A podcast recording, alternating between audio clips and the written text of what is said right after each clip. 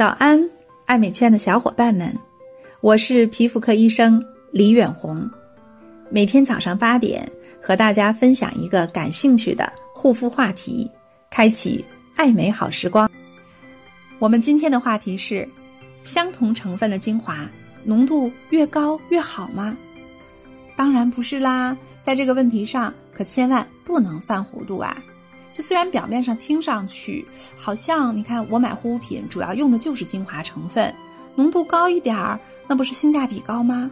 那为什么大家还要用原液、什么冻干粉、什么精纯液呢？那不是几乎百分之百的浓度吗？甚至都是原料桶直接摆上来。其实才不是呢。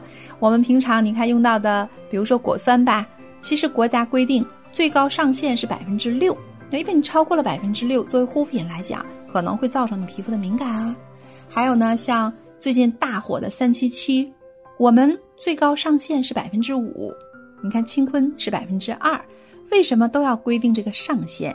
也就是说呢，超过了这个上限，超过了这个合理的范畴，随着它浓度的增高，本身就会变得非常的活跃，那最终呢，其实会导致皮肤变得更加的敏感、不耐受。所以本来是很好的皮肤，可能精华用完了之后会变成敏感皮儿啊。所以我们在选择精华的时候，一定是要在一个合理的区间之内，不要追求高的浓度，浓度高有时候反而是障碍。